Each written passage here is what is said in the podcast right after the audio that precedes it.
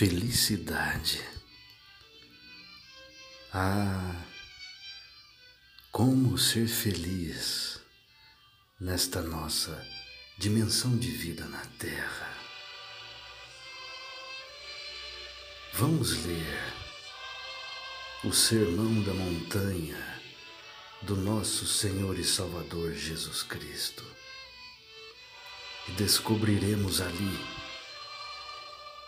que não há, não há felicidade maior do que uma vida consagrada ao serviço de Deus.